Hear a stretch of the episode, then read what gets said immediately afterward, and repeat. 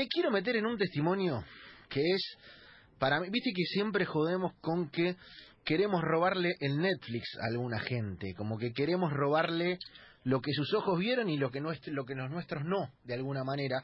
Vamos a hablar con Roberto Mariani, que eh, como cualquier otro hoy recuerda a 34 años un gol del que casi que fue parte, porque como miembro del cuerpo técnico de Carlos Salvador Vilardo, creo que antes del partido eh, estuvo en contacto con la zurda del Gran 10.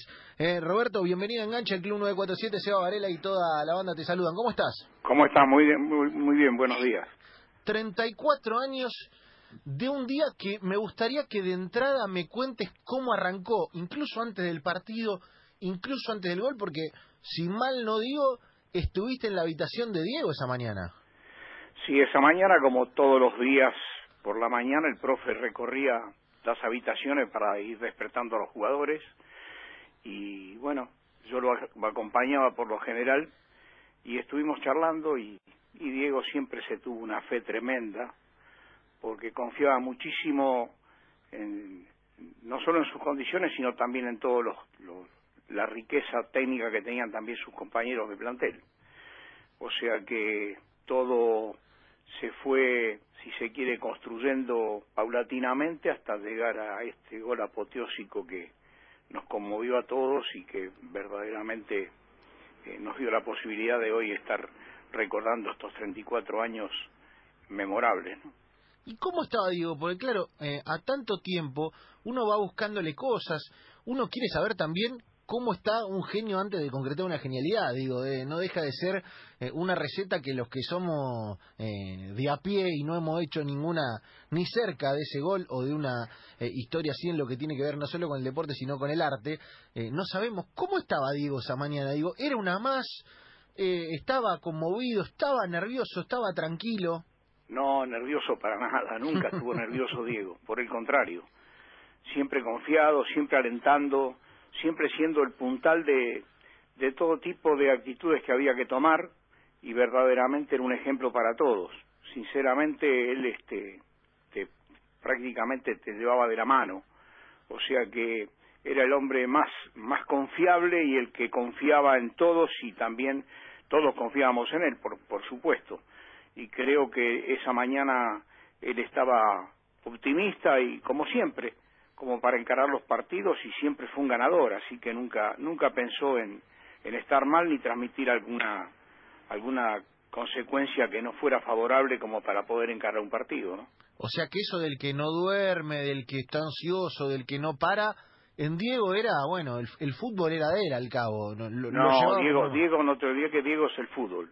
Diego es, es el hombre que no lo conmueven esas cosas de, de no poder dormir porque está ansioso, no, no, no, él este, él este, verdaderamente era un ejemplo para eso, eh, para todos, ¿no?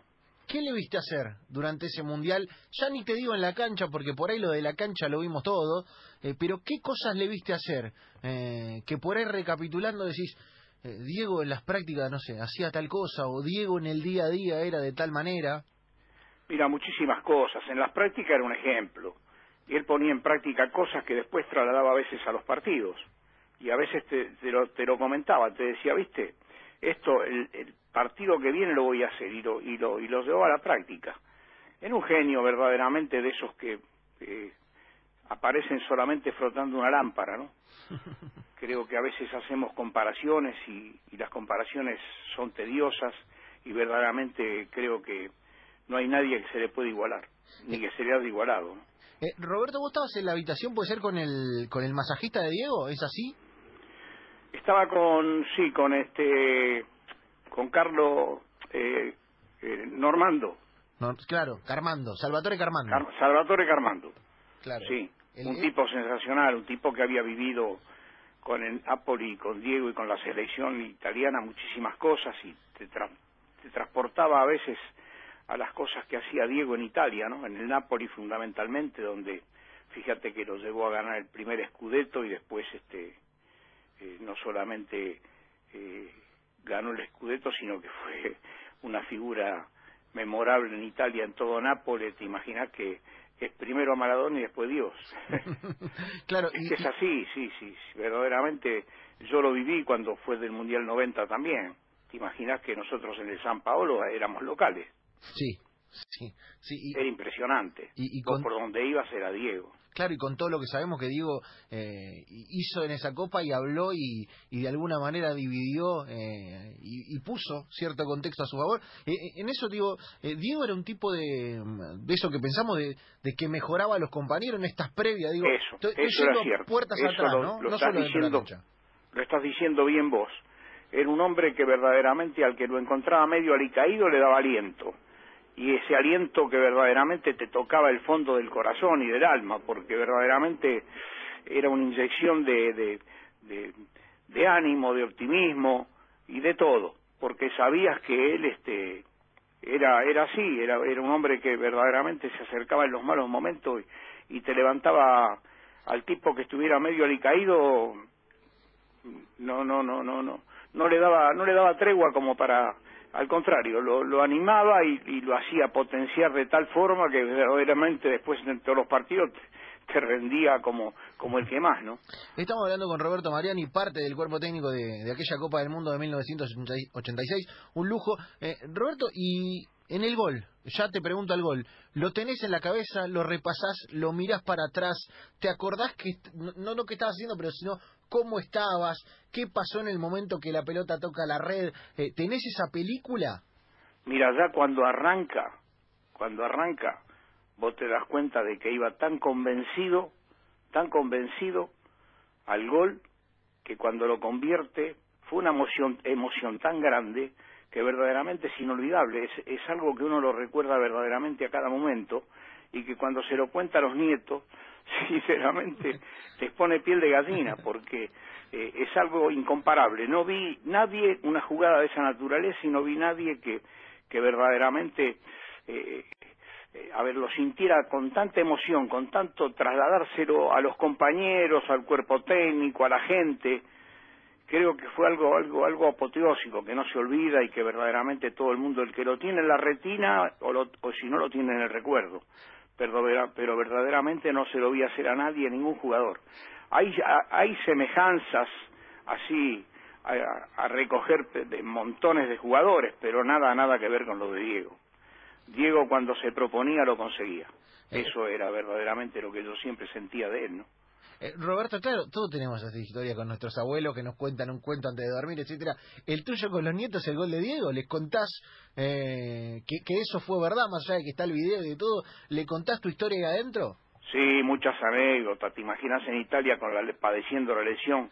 A veces la presión de los periodistas cuando veníamos medio alicaídos sobre los demás compañeros y todo. Y él agarraba una pelota, me decía en un costado, ahora vas a ver cómo se vienen todos los los jornalistas para acá y al rato levantaba la pelota con, el tobillo inflamado y con una bolsa de hielo, lo agarraba con la derecha, que decían que con la derecha no le pegaba, que era de palo, mentira, nunca fue de palo.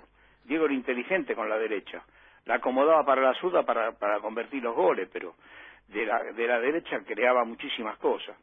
Y se empezó a hacer jueguito y la pelota se la ponía en el hombro, en la cabeza, y se vinieron todos los a sacarle fotos, le sacó la presión a los compañeros.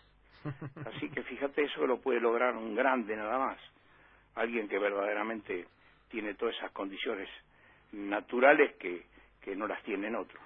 Eh, charlamos con Roberto Mariani, parte del cuerpo técnico de, de aquella, aquella selección del 86. Eh, Viste, eh, Roberto, ¿sabes lo que pasa? Nosotros es como que te queremos robar la película, porque lo que vieron tus ojos es, es inédito, entonces... No, no es eh, una película, mira, y después si, te, si le voy a mandar ahí a, a tu amigo por, por WhatsApp le voy a mandar algunas fotos de recuerdo que vas a ver cómo le van a abrir un poco la, la memoria, ¿no? Claro, claro. No, es que lo que no fue una lucha. Llegar a eso, ¿no te imaginas que fue una lucha? Porque en ese momento no existía el predio de AFA. Claro. Bilardo fue un forjador de todo esto. Bilardo fue un forjador. Siempre en su mente estuvo ser campeón del mundo, a pesar de todas las vicisitudes que, que hubo que pasar. Sí. Verdaderamente. Eh, él, él, él era un hombre convencido de lo que quería y lo consiguió. Cuando fue convocado lo consiguió. Me acuerdo allá por el año 83 cuando empezaron los, los prolegómenos. O sea que fíjate vos cómo, como logra algo que verdaderamente nos llenó de orgullo a todos los argentinos. Sí, Porque es algo que no sé si se podrá volver a reedituar. Dios quiera, porque bueno, acá vos sabés que es una es una, una fábrica de jugadores, ¿no? Como quien dice, y bastaría encontrar el no sé, el andamiaje ideal como para poder este lograr este un equipo que verdaderamente consolide algo y que y que rememore alguno de estos de estos campeonatos, pero creo que el del 86 fue memorable. Memorable por todo, por todo, todo, todo lo que rodeó. Y no me quiero olvidar de alguien que fue factor fundamental de, Masco, un exjugador de, de Estudiante de La Plata, que fue uno de los que verdaderamente preparó eh, la concentración allá en, en, México, que verdaderamente fue un artífice de todo esto, muy amigo de Vilardo, casi un hermano, y que verdaderamente este fue también este alguien alguien que puso su granito de arena, ¿no? Como el flaco Poletti, como todo, todo, toda la gente de estudiantes que rodeaba a Carlos verdaderamente aportó muchísimas cosas. Lindo, lindo recordar Irene y recordar al profe, al profe Echevarría que fue un baluarte fundamental junto con Carlos Pachamé, Raúl Madero. Toda la, guardia, la guardia son, son, recuerdos, son recuerdos imborrables.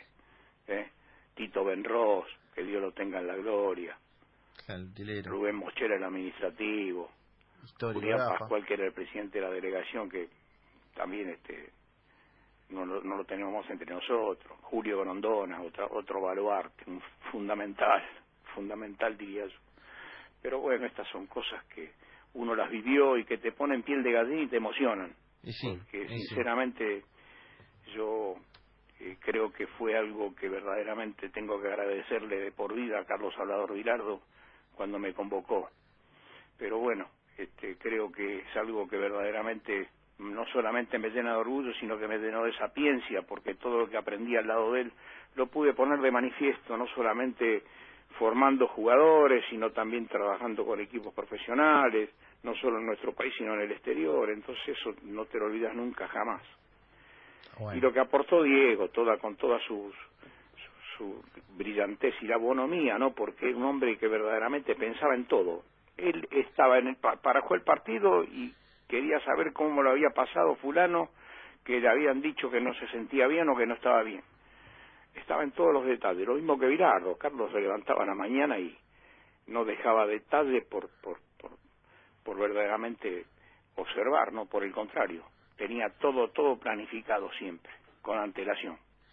La leyenda, ¿eh? la leyenda del 86, una historia que para todos está en el, en el corazón. ¿eh? lindo compartirlo con Roberto Mariani porque él estuvo ahí, porque la vio, porque la conoce, porque la eh, cuenta muy bien. Roberto, para, para terminar, obviamente agradeciéndote por, por este lindo recuerdo. No, no me tenés que agradecer por el contrario. Si me hubieran hablado antes, hubiera preparado algunas cosas para mostrarles y para ir. Pero bueno, algo, por lo menos uno, lo que recuerda, eh, eh te lo voy transmitiendo.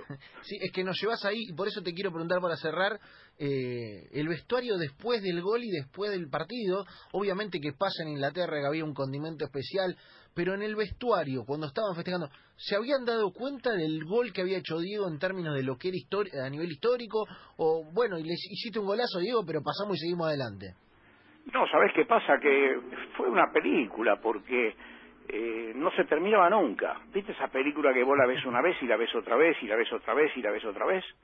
Y bueno, y ahora sí, este, el vestuario era todo, imagínate, todo alegría, todo el mundo sabiendo. Mira, yo creo que Diego hizo un comentario en una oportunidad que él había comentado con el turco, con el, con el hermano, una jugada que había hecho una vuelta en, en, un entrenamiento, ¿no? de esos partidos amistosos que jugaban ellos y hizo una jugada muy similar a la del gol y se la recordaba. Y creo que habían hablado por teléfono y le digo mira si puedo si voy a por ahí puedo convertir un gol parecido o igual al, que hicimos en el entrenamiento que también hizo una pilada bárbara y te imaginas y, y siempre recordándose esas cosas este el negro Enrique una fiera. No no te imaginas que el negro Enrique el negro Enrique llega a la, a la selección después de haber jugado algunos partidos buenos en River como centro delantero, ¿no te acordás que mm, viene de Lanús para jugar como centro delantero? Y va al, a, los, a los juveniles de Toulon, que Bilardo me, me quería convocar eh, un 9 y, y lamentablemente se lesionó este, un jugador que, que tenía en mente él que jugaba en Argentinos Junior, como se llamaba este chico, bueno, un 9, y lamentablemente estaba lesionado, entonces yo me voy al aeropuerto de, de acá de Aeroparque y llegaba la delegación de River y yo me acordé porque había charlado, yo no sé si vos te acordás de Juan Manuel Guerra, Sí. un ex técnico que verdaderamente también sentó un prestigio tremendo en el fútbol argentino, y me había nombrado, el negro Enrique lo había tenido en Lanús, y entonces me dice, mira, este te juega tanto de volante como de... le va a ser funcional como lo quiere Bilardo. Y dije, mira, yo me voy a jugar, y agarré y lo llamé. Y le digo, ¿tenés el pasaporte? Dice, no, me lo va a buscar mi viejo. Así que el padre se tomó un taxi y se fue a buscar el pasaporte. Me acuerdo que estaba un dirigente Carles, ahí estábamos en el parque, y automáticamente lo llevan al consulado de Francia, pum, pum, lo mandamos. Y Bilardo me dice, ¿a quién me mandaste por teléfono? Y resulta que le había mandado a un jugador que después, imagínate cuando explotó lo que sería, ¿no? Y el negro gran persona, igual que el loco, el hermano, todo. ¿no? Sinceramente lo que uno vivió con todos estos muchachos es inolvidable. No me quiero olvidar del Tata Brown. Claro. No sabe, aparte un señor que cuando le tocó poner lo que tenía que poner lo puso y que verdaderamente se, a mí me partió el alma cuando se quedó afuera en el Mundial 90 Sí. porque arrastraba una lesión fundamental. Eso fue, fue a ver, un eslabón importante de una cadena que, que estaba sólida y que verdaderamente ahí comenzó a desmembrarse un poco con, el, con la salida del Tata Brown por lesión. ¿no? Claro. Tremendo. Trata un tremendo, baluarte tremendo. sensacional. La Un- pubalgia de Ruggeri. Todo. El cabezón un fenómeno también. Imagínate vos que jugaba con una pubalgia tremenda en el 90. tremenda. Él jugaba y se la aguantaba, él quería jugar, él quería aportar siempre. No, Hay un- muchos de esos jugadores. Un plantel El de leyenda, un plantel... Oh, el loco Canilla, eh, Troglio, Que, que, que realmente marcó Neri. Goico, no sabés, no, es, Sí. es rememorar cosas que, que verdaderamente eh, te ponen piel de gallina. ¿no? Eh, Roberto, yo te quiero agradecer por este rato, por eh, No, por el contrario, y- llámeme en cualquier momento. Si, después le voy a mandar algunas fotos de, de allá de, del Mundial 90 y de algunas de las que tengo por acá en una carpeta. Acá la muchachada las pide, Roberto. Gran abrazo y, y vaya el recuerdo para allá. Te mando un abrazo grandote y un saludo cordial a todos los de la mesa.